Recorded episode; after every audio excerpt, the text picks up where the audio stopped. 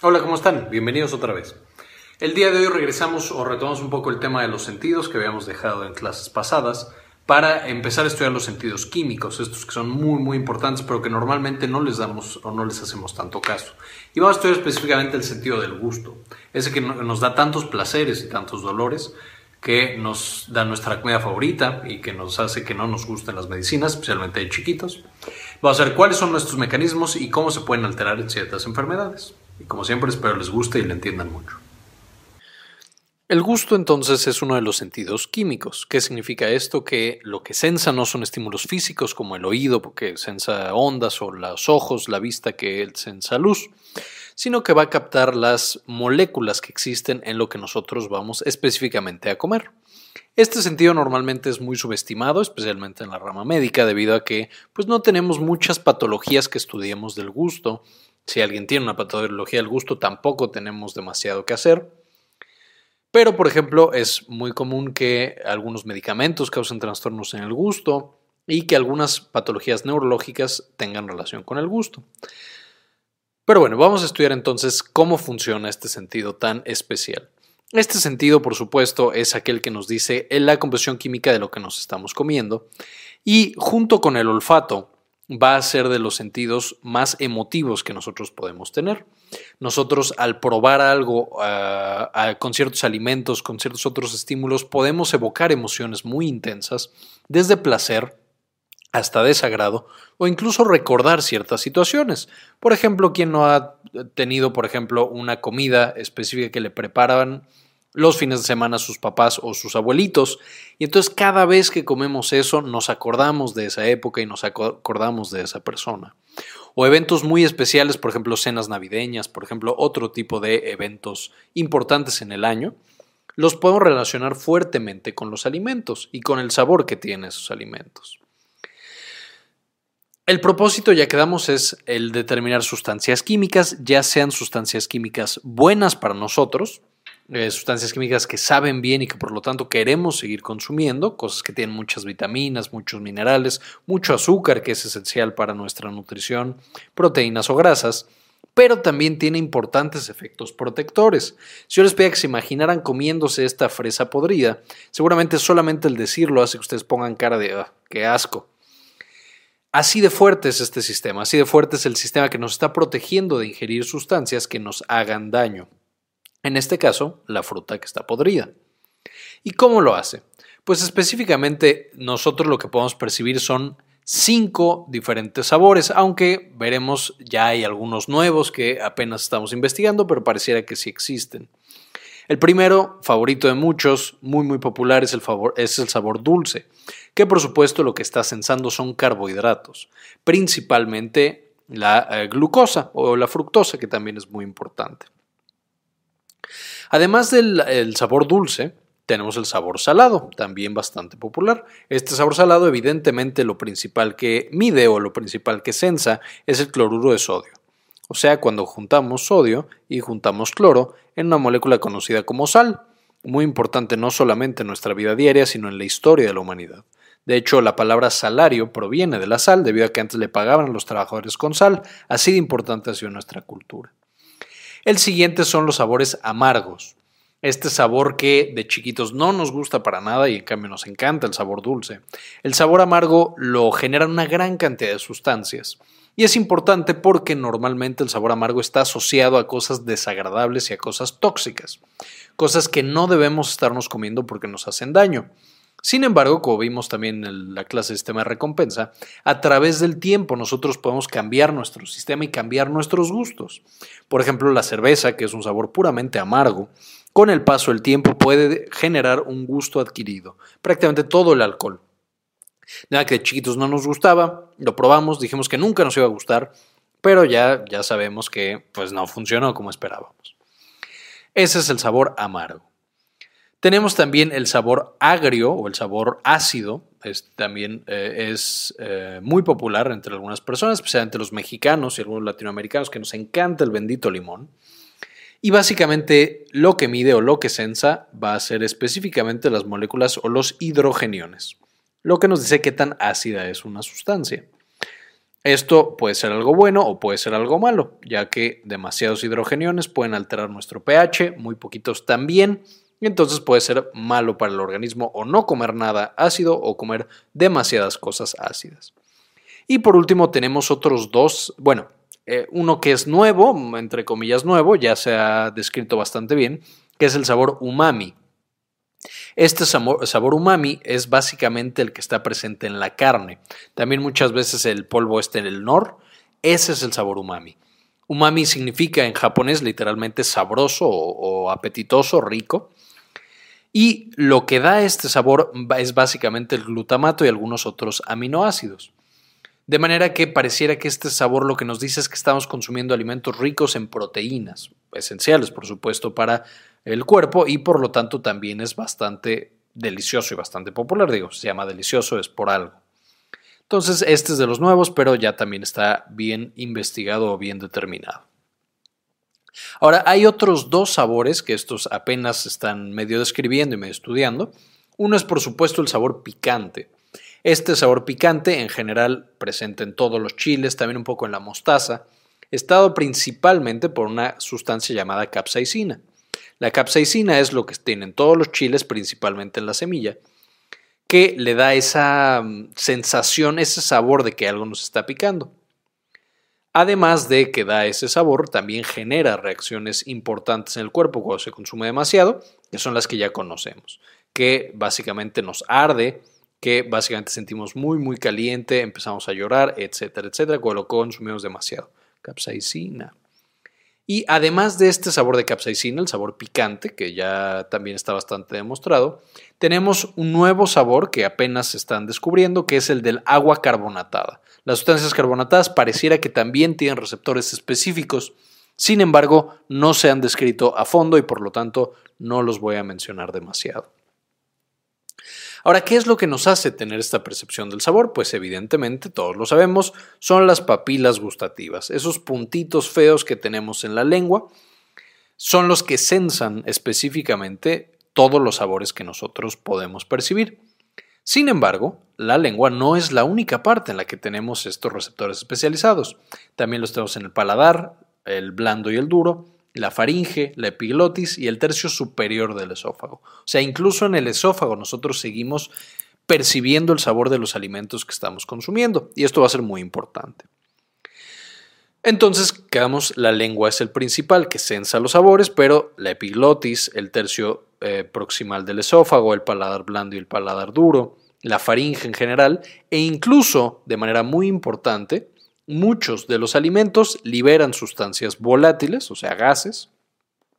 Estas sustancias volátiles van a viajar, vamos a cambiar de color, van a viajar hacia la nariz, diferentes partes de la nariz, y también van a generar una sensación o van a favorecer que nosotros percibamos un sabor específico.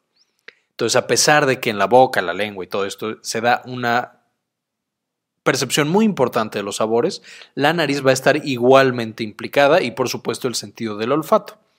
Esto es, por ejemplo, cuando nosotros tenemos gripa, estamos enfermos, que no podemos respirar, estamos todos llenos de mocos y de cosas así. La comida no nos sabe igual debido a que no podemos percibir qué olor es el que tiene.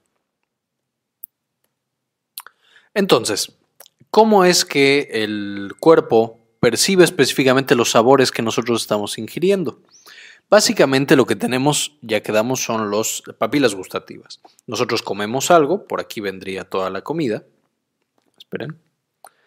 Por aquí vendría toda la comida, esta es la lengua, lo que está atrás, y aquí viene lo que comimos. Básicamente las partículas que tienen un sabor van a depositarse en estos poros del gusto. Y estos poros van a tener en la parte de abajo todas las células que son receptores del gusto.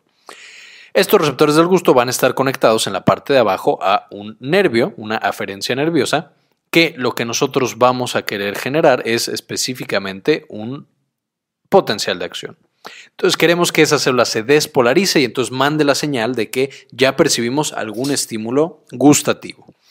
Para saber más del potencial de acción, no me voy a meter en esto, simplemente les recomiendo que vean el video de eh, potencial de membrana y potencial de acción. Entonces necesitamos que las células, estas células especializadas, generen estos potenciales de acción para avisarle al cerebro que ya está ese estímulo.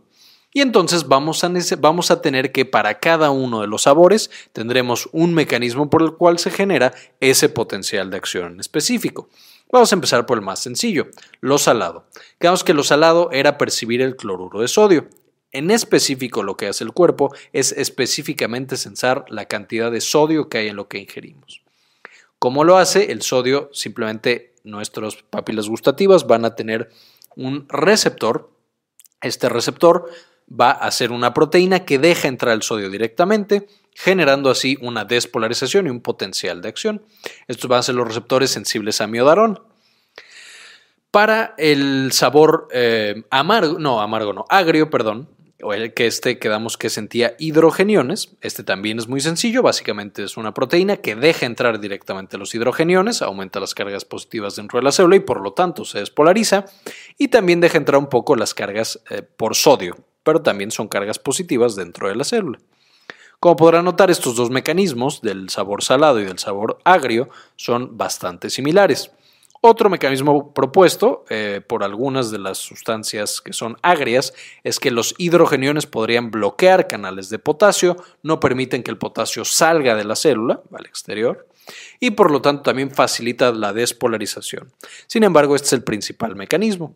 Entonces, como podrán ver, estos dos son receptores iónicos, acoplados a canales iónicos.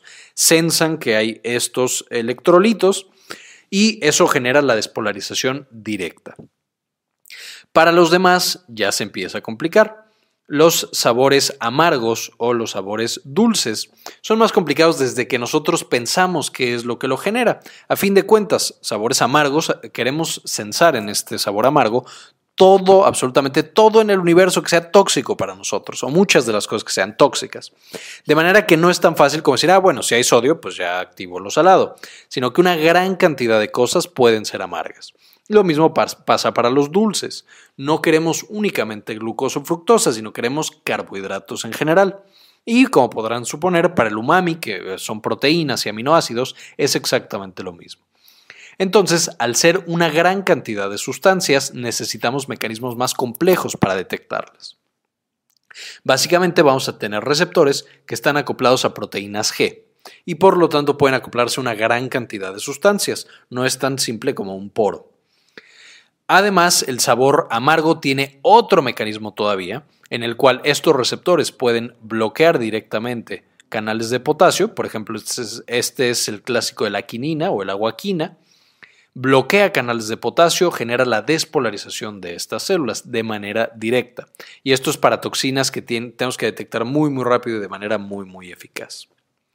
Siguiendo con este sabor amargo, en el mecanismo, en el segundo mecanismo que es de proteínas G, básicamente aquí se pega la sustancia amarga, esta cosa tóxica que no está gustando, o la cerveza, y va a tener otros dos mecanismos de acción.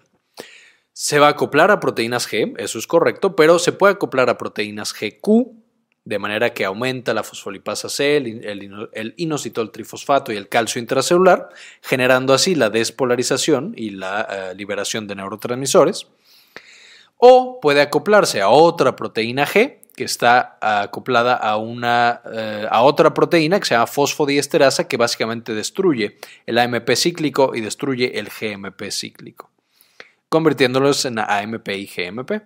Esto genera que esta célula cierre sus canales, especialmente canales de potasio, que estaban siendo fosforilados por estas dos, y también genere una despolarización cuando nosotros activamos con estas sustancias amargas.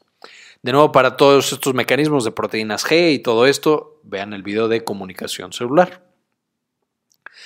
Y para el sabor dulce, el principal mecanismo de transducción es que cuando llega el carbohidrato, la fructosa, la glucosa, lo que nosotros queramos, se acopla a una proteína G. Esta proteína G directamente es acoplada a proteína GS, por lo que aumenta el AMP cíclico, aumenta la actividad de la proteína sinasa A y ahora también esto va a fosforilar los canales de potasio dependientes de voltaje y va a generar que se cierren, de manera que el potasio ya no puede salir de la célula aquí bloquea la salida y esto facilita la despolarización o incluso causa la despolarización de esta célula.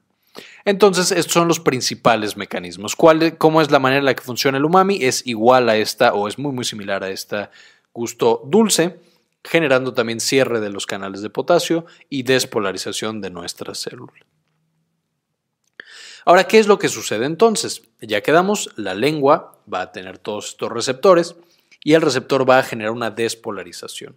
Y de ahí vamos a activar nuestra célula del gusto primaria. Esta célula del gusto primaria va a ser parte de un nervio más grande que va a ser un nervio craneal.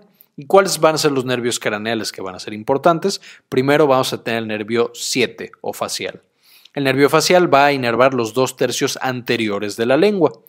Toda esta parte de la lengua va a ser sensada por el nervio facial, específicamente una parte llamada cuerda timpánica o corda timpani.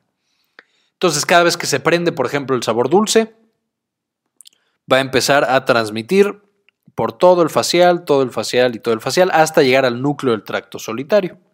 este va a ser un núcleo de relieve muy, muy importante. Ahorita vamos a ver por qué. Los dos tercios posteriores de la lengua van a ser o van a estar dados por un nervio llamado nervio petroso o ganglio petroso que va a generar este nervio glosofaringeo o noveno par craneal. Entonces este noveno par craneal va a dar los dos tercios posteriores de la lengua y también algunas partes del el paladar blando. Y por último, el décimo par craneal o nervio vago va a dar todo lo demás, o sea, el tercio eh, proximal del esófago, el resto del paladar, la epiglotis y todas estas otras áreas.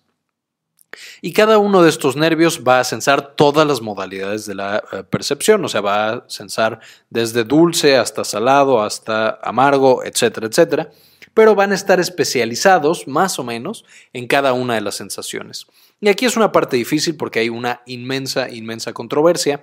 Antes se pensaba que los, los sabores estaban suscritos a una parte específica de la lengua, ahora se sabe que no, casi todas las partes de la lengua sensan casi todos los sabores, sin embargo si hay una mayor concentración de, por ejemplo, en la punta, un poquito más amargos, un poco más atrás, dulces, etc. Generando o siendo importante esto porque el nervio vago es especialmente bueno para sensar cosas amargas. ¿Y qué es lo que va a pasar? Estos tres nervios, el vago, el glosofaringeo y el eh, facial, van a llegar al núcleo del tracto solitario, específicamente o especialmente a un área llamada área gustativa. Y en esta área gustativa se van a comunicar con otros núcleos del bulbo, por ejemplo, el área postrema, que no sé si le suene, espero que sí, pero esta área postrema, por ejemplo, va a ser la encargada de las náuseas. Entonces la activación, por esto la activación del sabor es tan, tan intensamente nauseabunda en algunas circunstancias, porque hay una conexión muy importante entre los núcleos que sensan qué es lo que estamos comiendo y los núcleos que hacen que vomitemos, casi como un reflejo. Nosotros no lo controlamos, sino que inmediatamente esa activación para protegernos de cosas tóxicas genera que expulsemos esto de la boca o que vomitemos el contenido que ya está en el estómago. Y esto puede ser incluso cuando, con algo que ya estamos nosotros tragando debido a estas eh, e, eh, aferencias del nervio vago. De la misma manera, el núcleo del tracto solitario les, debe de sonar mucho debido a la clase de sistema nervioso autónomo que ya revisamos. El núcleo eh, del tracto solitario se encarga de controlar el sistema nervioso autónomo. De manera que cuando, desde que nosotros nos metemos algo en la boca, algo dulce, algo grasoso, algo lo que sea, activamos nuestro sistema nervioso autónomo, especialmente el sistema nervioso parasimpático, sistema nervioso parasimpático, que ah, ya mencionamos que es el encargado de la digestión y todo esto. y esto hace que nosotros empecemos con mayor movilidad del estómago, del intestino y de todo. Aumenta también la secreción de insulina, por ejemplo, cuando nosotros probamos algo que es dulce, ya incluso antes de que el azúcar llegue a nuestra sangre, ya estamos aumentando la secreción de insulina y todo preparando al cuerpo para esta comida que apenas estamos recibiendo. De manera que el gusto va a estar muy relacionado con estas reacciones autónomas del sistema nervioso eh, en general autónomo, simpático y parasimpático, pero también de las náuseas, de sentirnos mal, del dolor de estómago, etcétera, etcétera. Una vez que nosotros activamos estas áreas del bulbo, este núcleo del tracto solitario, este se va a comunicar, por supuesto, con el tálamo. Y en el tálamo va a hacer sinapsis en un área llamada el área ventral posterior medial. Como siempre, lo posterior es de sensibilidad. Sin embargo, esta área, a pesar de que va a estar cerca del resto de la propiocepción, especialmente de la sensibilidad o de la somatosensación de la lengua, va a estar un poquito alejada para por último, llegar a la corteza cerebral. ¿Y a qué parte de la corteza cerebral va a llegar? A la ínsula anterior, donde se junta con el opérculo frontal. A esto se le llama corteza gustativa. Y aquí es donde por fin hacemos consciente esto que nosotros estamos eh, probando en la boca, estos sabores específicos que nosotros tenemos.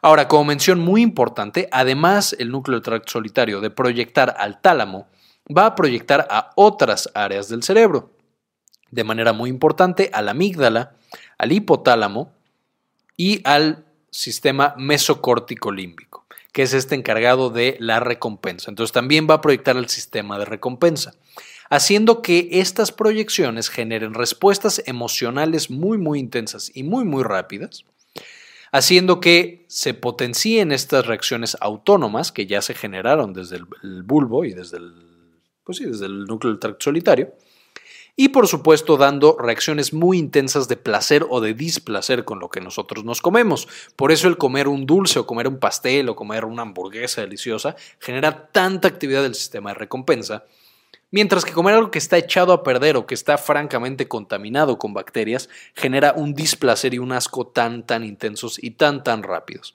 Son estos mecanismos de protección tan importantes que estamos utilizando.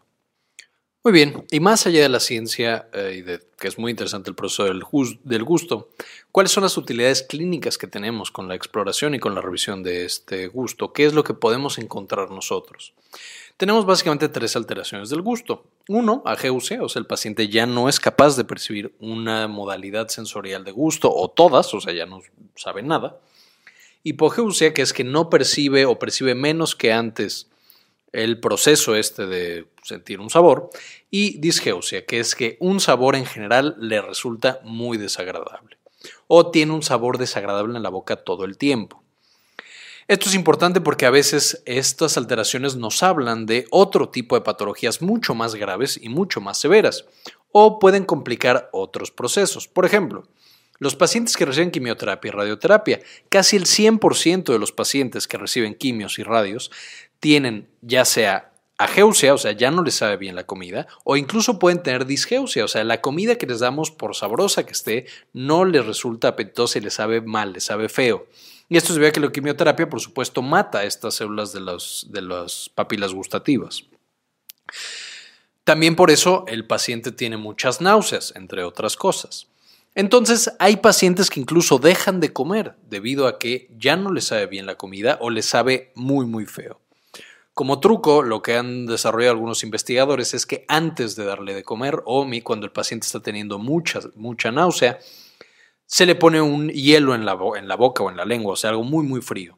Se ha visto que eso, ya sea porque activa un receptor llamado TRPM5 o porque duerme a las papilas gustativas, no estamos seguros, puede disminuir la disgeusia y permitirle a ese paciente comer y disminuirle las náuseas. En algunos pacientes esto incluso les salva la vida, debido a que otra vez pueden comer. Hay muchos medicamentos que generan disgeusia, este sabor horrible y metálico en la boca. Prácticamente en todos los grupos de medicamentos hay.